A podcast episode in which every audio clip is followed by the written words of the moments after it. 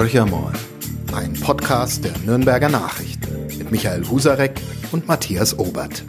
Hallo Michael. Hallo Matthias. Ja, ähm, ich bin tiefenentspannt, ich war im Urlaub äh, und deshalb an dich die Frage, war irgendwas los in der letzten Woche, seit ich nicht da war? Die Frage kann nur ein Urlauber stellen. Ähm, kommt jetzt auf meine Perspektive ein, äh, die an die ich einnehme. Äh, die Perspektive des Clubfans ähm, lässt mich antworten, es war verdammt viel los, vielleicht immer noch zu wenig, um den Verein wieder in die Gänge zu bringen. Aber das ist ja wirklich nur ein Randthema. Die schönste Nebensache der Welt, der Fußball.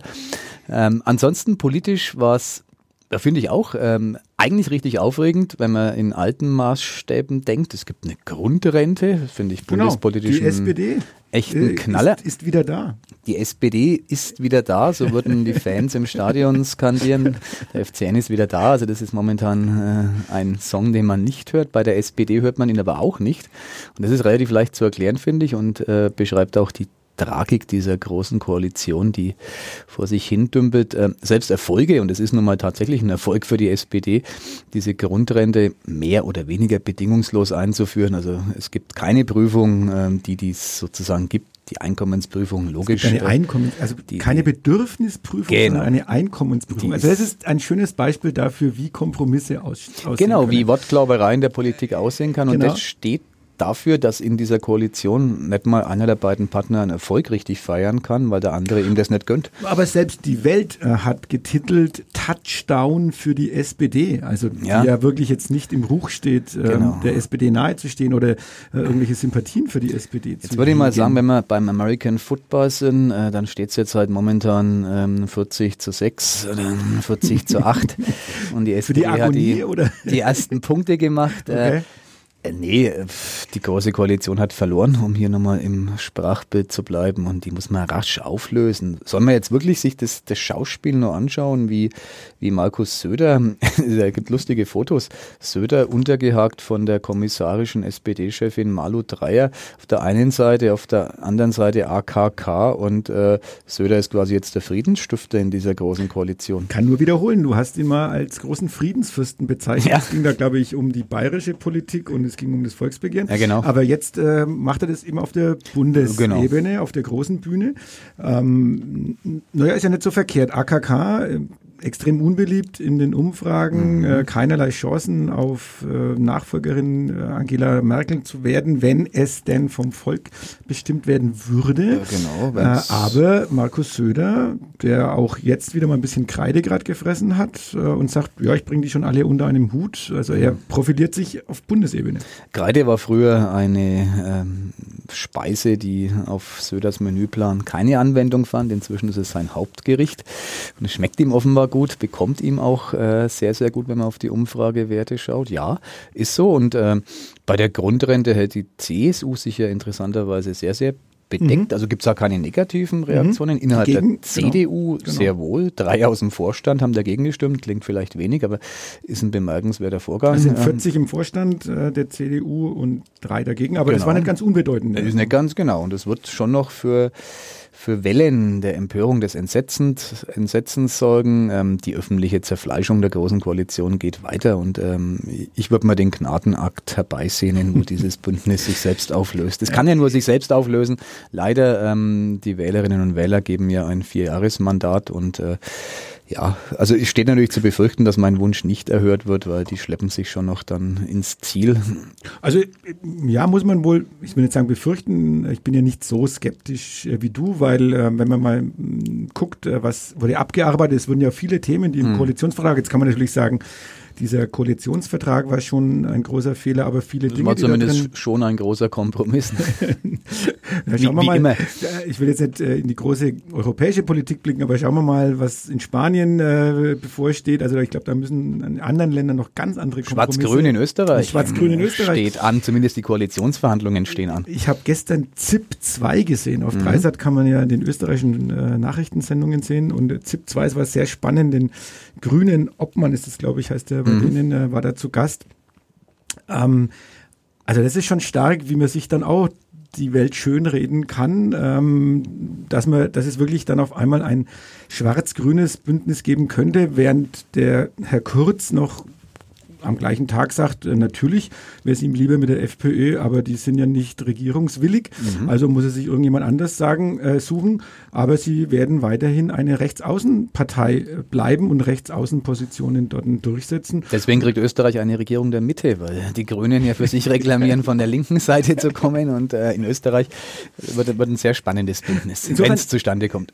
Mit, um mit Toyota zu sprechen, nichts ist unmöglich ja. und wir haben eigentlich eine große Koalition, die relativ geräuschlos arbeitet.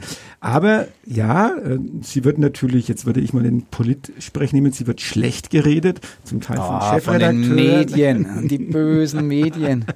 Diese Koalition, lieber Matthäus, besteht deshalb, weil äh, beide Beteiligten, also ich die nehmen jetzt die Union mal als äh, Bündnis von CDU und CSU als einen der Beteiligten und die SPD als den zweiten. Beide Beteiligten wissen sehr genau, dass sowohl ihre Mandatszahl in einem neu zu wählenden Bundestag signifikant kleiner sein wird als die jetzigen Erfolgsvertreter, ganz zu schweigen von den schönen, privilegierten Pöstchen, die eine Regierungsbeteiligung mit sich bringt, einen Reigen parlamentarischer Staatssekretäre, äh, vielfache, mannigfache Mitsprachemöglichkeiten Möglichkeiten bei der Besetzung von nicht ganz unwichtigen Gremien etc. pp. Diesen Machtverlust will sehenden Auges keine der Gruppierungen eingehen, kann ich persönlich nachvollziehen. Ähm, als Kit für eine Koalition ist es mir ein bisschen zu brüchig aber auch egal, was danach kommt, danach wird es wieder Menschen geben, also zumindest eine der beiden Parteien, die jetzt in der großen Koalition sind, werden wieder. Ich, kann, ich kann dir auch sagen, welche. du bist ein Hellseher vor dem Herrn, muss ich sagen. Also gut, CDU, CSU wäre ja wahrscheinlich wieder mit dabei, die mhm. würden sich halt einen anderen Koalitionspartner suchen. Mhm. Also das Spielchen äh, findet auf anderer Ebene statt. Was soll eine Nehmen wir die schwarz-grüne Koalition. Was äh, soll denn dort an neuer Dynamik dann kommen, wenn das Personal zumindest bei der CDU, CSU würde ich, ja nicht ausgewechselt werden? Ja, ich will gar keine neue Dynamik. Ich würde mir einfach Dynamik wünschen. Das ist exakt das, was ich von dieser großen Koalition ähm, nicht geliefert bekomme. Das Bündnis ist damit beschäftigt, ähm, sich selbst auszuloten. Man beäugt sich misstrauisch. Es ist eine Agonie, es ist eine Art Götterdämmerung, die sich breit macht. Liegt auch in der Tat an einer Kanzlerin Merkel, die nach 14 Jahren entweder nicht mehr fähig äh, ist zu regieren oder keine Lust mehr hat ähm, zu regieren. Beides finde ich ziemlich fatal für eine ziemlich bedeutende westliche Demokratie. Ähm, dass sie nicht geht, halte ich für sehr, sehr, sehr wahrscheinlich, äh, genauso wahrscheinlich, nicht wahrscheinlich, genauso sicher ist es aber, dass eine neue Koalition eine andere Kanzlerin oder einen anderen Kanzler hätte. Also allein dieser Wechsel würde, glaube ich, ähm, einen Schub bedeuten. Meistens sind die ersten Legislaturperioden von Kanzlern, war in der Geschichte der Bundesrepublik zumindest so ganz interessant. Gab es ein paar Ausrutscher, äh, da blieb es dann auch bei einer Legislaturperiode. Äh, Erhard und Kissinger beispielsweise. Aber ansonsten waren das eigentlich immer ganz spannende äh, Experimente und ähm, ich glaube, es ist Zeit für einen Neuanfang.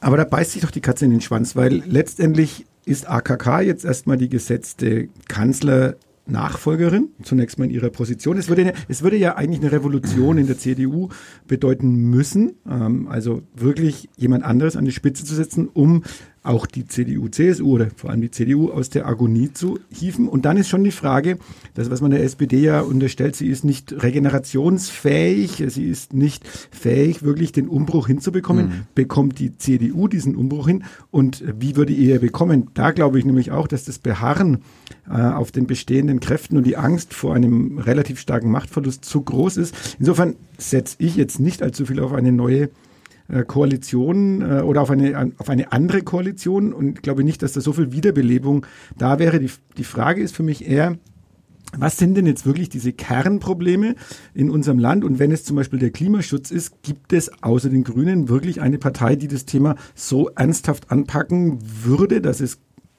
durchschlägt? Und dann wiederum in der Konsequenz, das, was die Grünen machen würden, würde das den Bürgern schmecken ähm, oder würde das Mandat den Grünen dann ganz schnell wieder entzogen werden, weil wenn es nämlich darum geht, äh, eine CO2-Steuer einzuführen, das Benzin teurer zu machen, äh, Flugsteuer einzuführen oder Ticketsteuer einzuführen, wenn ich all diese Dinge höre, dann sagen zwar viele Bürger, ja, wir müssen unbedingt was für den Klimaschutz tun, aber es darf mir nicht an den Geldbeutel gehen. Und dieses ja. Dilemma kann weder die SPD noch die CDU, CSU noch die Grünen auflösen. Ja und nein, also deine Zustandsbeschreibung Beschreibung ist total richtig. Im, Im, Moment würde alles, was die Grünen machen, das ist ja auch die Taktik, äh, die erfolgreiche Taktik, ähm, beispielsweise eines Markus Söder äh, in die Ecke, ihr seid eine Verbotspartei, Verbote wollen wir nicht, die sind bäh, deswegen ähm, dürfen Grüne nicht mitregieren. Also stark vereinfacht, aber das ist so die Argumentationslinie. Ähm, ich glaube, dass die Zeit vielleicht tatsächlich äh, noch nicht reif ist. Sie wird aber sehr rasch reif. Ich erzähle mal ein Beispiel, warum ich das glaube. Ich war just heute am Tag der Aufzeichnung dieses Podcasts ähm, einen Vormittag im Wald, im Reichswald, mit dem äh, Forstbetriebsleiter Johannes Wurm, ein Mann, eine Führungskraft der bayerischen Staatsforsten, unverdächtig die Revolution im Freistaat auszurufen, äh, der sehr alarmiert ist äh, über den Zustand des Waldes, bedingt durch die Klimaveränderung, ähm, der mir das anhand vieler Beispiele gezeigt hat. Ähm, Fichten-Kiefernbestand beispielsweise, die Tragesäulen des Reichswaldes momentan die werden bald weg sein. Ähm, ich überspitze jetzt mal, so hat er es nicht formuliert, aber da ist der Bestand flächendeckend sehr, sehr, sehr gefährdet. Ähm, Lösungen für Nachfolgebäume, um es mal platt zu formulieren, äh, gibt es noch nicht. Da ist man gerade so am Experimentieren. Und äh, wer ein bisschen genauer hinschaut, äh, da fehlt mir die Gabe mangels ähm, biologischer Fachkenntnis oder botanischer Fachkenntnis, der kann das jetzt schon sehen. Und äh, die, die es nicht sehen können, also Menschen wie ich, die werden es bald sehen, äh, weil ähm, reihenweise äh, sich der Wald verändert zu einer sehr zunächst mal unschönen Gemengelage, zu einem Holzlager, wenn man so will. Ähm, und das sind alle so Punkte, das ist jetzt ein Beispiel der Wald, könnte man viele andere nennen, äh, aus dem Bereich der, der Fauna auch es wird sich massiv was verändern. Ähm, und ähm, wenn unsere Umwelt sich so massiv verändert, glaube ich, wird das Bewusstsein doch reifen, dass es vielleicht einfach nicht so geht, wenn wir so weiterleben wie bisher. Und äh, dann wiederum, um es zu Ende zu denken, das war der Ausgangspunkt, könnte die Zeit für eine Partei wie die Grünen tatsächlich reif sein, mehr Verantwortung zu übernehmen. Und die Zeit derjenigen, die widersprechen, die wird es immer geben, weil es gibt eine große Fraktion an Menschen, die sagen, weiter so. Also nehmen jetzt mal die Klimaleugner als einen ganz kleinen Teil in dieser großen Fraktion her. Ähm, ja, dann wird, glaube ich, das politische Bewusstsein sich verändern. Da kann ich jetzt ein bisschen klugscheißern, das hätte ich dir vor vier oder fünf Jahren auch schon erzählen können, weil unser Stadtförster Sven Finberg, den du im Übrigen ja auch schon mal kennengelernt, kennengelernt genau, genau. Wanderreporter kennenlernen dürfen, äh, der uns bei unserer grünen Sitzung, die der Stadtrat mhm. Bad Windsheim einmal im Jahr durchführt, eigentlich schon seit vielen, vielen Jahren. Das bayerische Kabinett hat bei euch abgekupfert, indem Söder das Kabinett in den Hofgarten zur Sitzung unter freiem Himmel berief, dachte er an Bad Windsheim und die grüne Sitzung. Unglaublich, das machen wir seit Jahrzehnten. Ja. Ne? Man muss auch dazu sagen, das Entscheidende bei der grünen Sitzung war in den früheren Jahren, da war ich zum Teil noch nicht im Stadtrat oder als ich zum ersten Mal in den Stadtrat äh, gekommen bin, das war halt schön, das ist ein schöner Ausflug, mhm. wird gemeinsam äh, hingefahren und ähm, der Jagdpächter unseres Stadtforstes, der mhm. gibt dann anschließend das Rehessen aus in einer äh, sehr angenehmen Gastwirtschaft und äh, deswegen ist es eine der Sitzungen, die eigentlich immer am besten mit besucht war. Aber es hat sich wirklich dramatisch auch thematisch verändert. Mhm. Themen wie ähm, ähm, ähm, der, der Borkenkäfer natürlich, ganz mhm. klar, der Schwammspinner, äh, die ganzen Kalamitäten, die Jahr für Jahr eigentlich verstärkt aufgetreten sind, hält uns Sven Finberg da immer deutlich vor Augen und ähm, der macht seit vielen Jahren auch äh, in den Medien eigentlich klar, was da stattfindet. Ich habe aber nicht den Eindruck, dass es bei den Menschen wirklich schon so weit angekommen wäre, dass sie daraus Konsequenzen äh, ziehen. Da hast du recht, aber der Wald singulär Offenbar reicht er nicht, obwohl ich das für sehr fahrlässig finde. Das ist so äh, ja doch ein wichtiger Bestandteil unserer Umgebung äh, in Bad Windsheim wie in Nürnberg. Aber die Einschläge rücken ja näher. Es mhm. ist ja nicht nur der Wald. Also wenn wir die Diskussion über die Luftqualität in Städten sich anschauen, wenn wir äh, uns generell die, die Debatten über, ähm, wie sollen wir künftig reisen, wo sollen wir ähm, welche Schadstoffe äh, auspusten oder nicht mehr auspusten. Also ich glaube schon, dass äh, sich viel, viel verändert. Welche Lebensmittel sollen wir essen? Wie sollen die angebaut werden? Also die Debatten solitär betrachtet gab es schon immer, jede für sich. Aber ich habe den Eindruck, momentan wird ähm, endlich äh, viel vermengt, viel vermischt vermischt und äh, es rückt eher in so eine ganzheitliche Sichtweise in unser Leben ein. Und ähm, mhm. wenn unser Leben, die Gesellschaft sozusagen, äh, wenn man das weiterdenkt, war das eigentlich immer ein Antrieb für Politik. Und ähm, so gesehen ist die Zeit für eine Politik der Veränderung momentan gar nicht mal so schlecht, wie sie vielleicht vor fünf oder vor zehn Jahren war. Da bin ich völlig bei dir. Aber dann wiederum der Punkt, ähm, dann geht's nur mit Verboten. Also das sagen auch viele Wissenschaftler, viele Klar. Politikwissenschaftler sagen auch, ähm, das Verhalten des einzelnen Menschen, wenn der sich verändert, das wird nicht ausreichen, bei weitem nicht ausreichen, genau. um diese, diesen Prozess, der inzwischen ja schon voll im Laufen ist, aufzuhalten, mhm. geschweige denn umzukehren. Das heißt, es wird nur über politische Entscheidungen gehen. Das heißt Verbote. Das heißt, es müssen Gesetze erlassen werden, genau. die deutliche Preissteigerungen bei bestimmten Produkten mit sich führen werden. Tja, und dann soll die CSU aber mitregieren, wenn der Vertreter der CSU, der Oberste, sagt, ja, das ist eine Verbotspartei, mit denen wollen wir eigentlich nichts zu tun haben. Äh, ich attestiere auch in diesem Punkt Markus Söder die Fähigkeit zur Wandlung. Wer weiß, wie er in der Situation, dann vielleicht als Kanzler dieser Söder Republik. Äh, Michael Husarek äh, traut. Äh, ja, dem Herrn Söder eben alles zu. Ich traue Söder alles zu, ja. Das ist, würde ich so, unterschreibe ich so. Und wir trauen beide zusammen den Grünen auch alles zu, nämlich seit diesem Sonntag, und jetzt ist oh, es ja. ein schöner Wechsel äh, gelingt. Von der Bundes- in die Kommunalpolitik, genau. über die Landespolitik, über Markus Söder wechseln Über Markus Söder, Söder gehen wir nach Niedersachsen, mhm. wo eine kleine Revolution stattgefunden hat. Zunächst mal bitte für die SPD jahrzehntelang äh, von einem SPD-Oberbürgermeister regiert, war auch sowas wie, wie Gmade Wiesen, genau. glaube ich, sagt man da. Ähm, der schied schon ähm, vor, also kam nicht mal in die Stichwahl, der mhm. SPD-Kandidat, äh, und dann ein von der CDU unterstützter freier Kandidat gegen Belit Onay, da muss ich wirklich auf den Zettel schauen, ähm, mhm. der von den Grünen aufgestellt war, ein ähm, äh, türkischstämmiger Deutscher, deutschstämmiger Türke, wie mhm. man das bezeichnen will. Und er wurde zum Oberbürgermeister gewählt. So ist es. Echte Sensation. Vorbild für Nürnberg? Naja, Vorbild für Nürnberg ja und nein. Äh, nein, weil in Nürnberg nicht zu erwarten ist, dass ein türkischstämmiger äh, Kandidat OB wird, obwohl es einen solchen Kandidaten gibt. Äh, der FDP, FDP-Bewerber um das höchste Amt der Stadt, äh, Ümit Sormas, ähm, ist türkischstämmig. Ähm, nach allem, was wir wissen nach allem, was ähm, die politische Stimmungslage uns signalisiert, ist es sehr, sehr, sehr unwahrscheinlich, dass der FDP-Bewerber bei der OB-Wahl hier in Nürnberg eine Chance hat, in eine Stichwahl einzuziehen, geschweige denn im ersten Wahlgang die Mehrheit zu kriegen. Also wird es hier in Nürnberg nach allem, was wir momentan wissen, kein türkischstämmiger OB werden, aber Signal für Nürnberg insofern, als ähm, erstens mal die SPD, glaube ich, ziemlich genau nach äh, Hannover schauen wird und muss. Was ist da falsch gelaufen?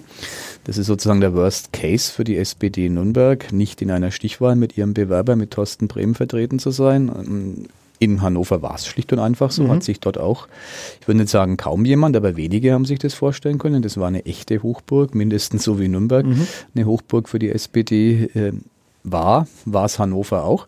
Also das ist einmal interessant. Das andere Interessante ist, dass man bei den ähm, Kandidatenlisten, die ja jetzt schon längst ähm, über die Bühne äh, sind, also auf den Weg gebracht sind von den Parteien, Stadtratslisten, sehr genau auf die Menschen mit Migrationshintergrund blicken ähm, muss aus meiner Sicht. Da werden viele im neuen Stadtrat sitzen, mehr als im jetzigen Stadtrat. Die gibt es jetzt auch schon, aber das wird sich deutlich vergrößern, die Gruppe.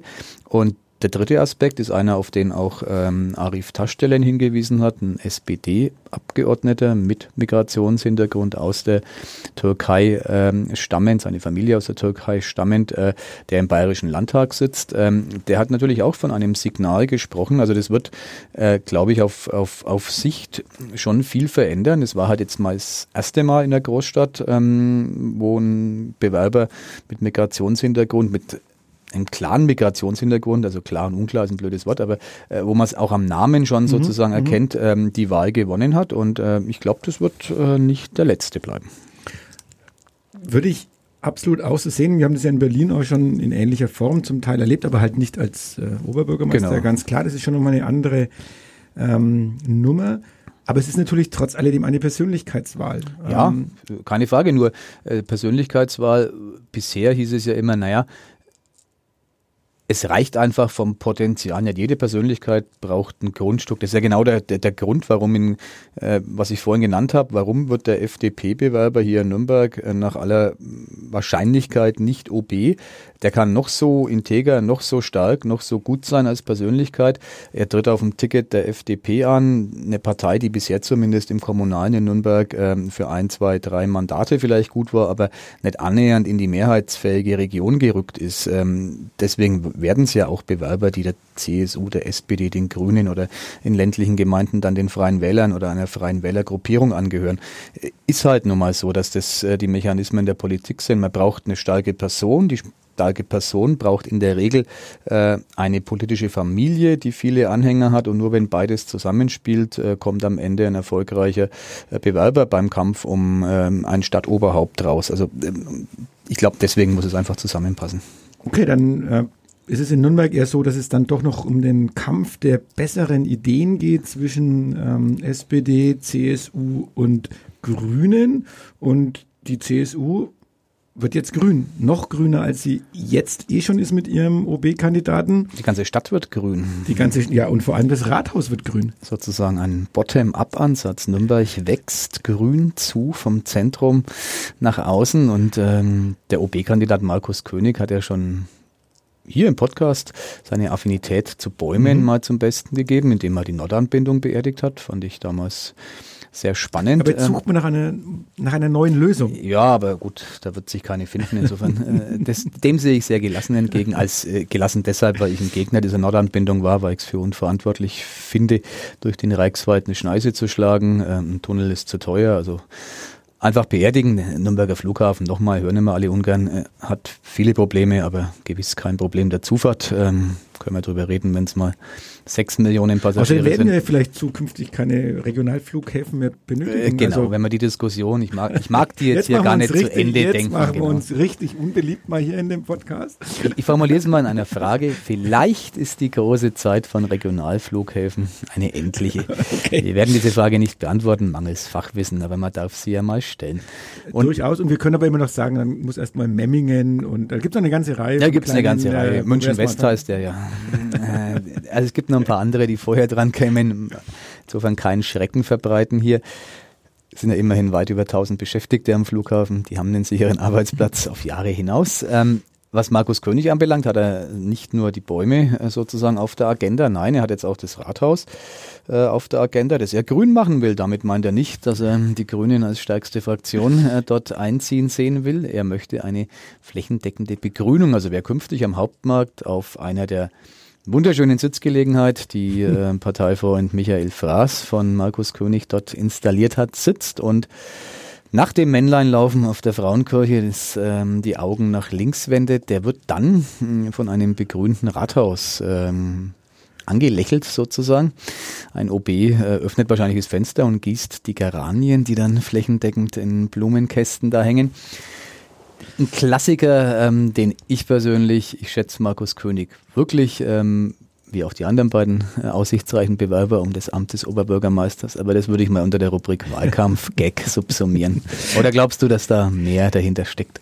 Also zumindest ist es keine ganz neue Idee, jetzt nicht was das Nürnberg betrifft, aber begrünte Hausfassaden, ähm, so Vertikalbegrünung ist jetzt nicht was ganz Neues. Man könnte auch äh, über Solar natürlich nachdenken.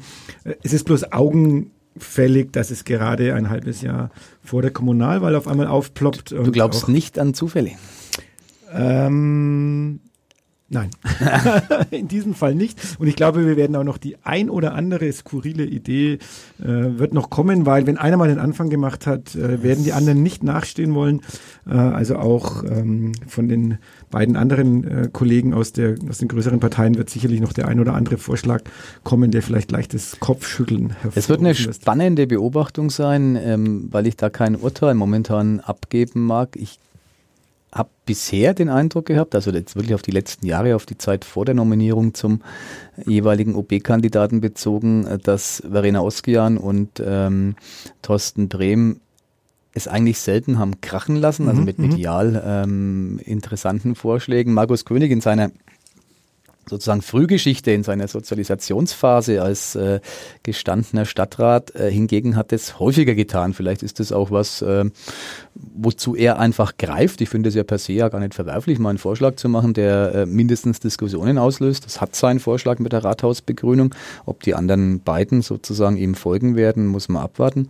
Weiß ich nicht. Ähm, es ist für Nürnberg momentan ohnehin eine spannende Phase. Also ich, ich bedauere, in Anführungszeichen, also ich bedauern ist das falsche Wort, das ist ein selbstgewähltes Schicksal, aber ich möchte nicht in der Haut eines dieser OB-Kandidaten stecken, was die für ein Pensum absolvieren müssen, ist äh, kein Spaß. Ich habe sie alle drei getroffen am vergangenen Samstag mhm, bei der mhm. Palazzo-Premiere. Ja. Das sind die Nürnberger Nachrichten Medienpartner, deswegen ähm, war ich da für unser Haus ähm, zugegen und ähm, das war interessant, weil ich ähm, mit Markus König kurz gesprochen habe, der da war und dann aber ja doch nicht da war, weil er, ich glaube, nach einer Viertelstunde schon weiter mhm. musste zur Nürnberger Luftflotte, um mhm. was auch immer da äh, zu treiben, Karnevalsgesellschaft, um, mhm. um bei der Intronisierung oder Intronisation heißt es wahrscheinlich, des Prinzenpaars dabei zu sein. Also das Programm, was die ähm, hinter sich bringen, ist sehr, sehr bemerkenswert. Ohne Zweifel, aber ich möchte schon mal auf die Rathausbegründung ein bisschen rumreiten, weil eigentlich hätte man vielleicht vor ein paar Jahren noch gesagt, das ist doch eine klassische spinnerte Idee der Grünen.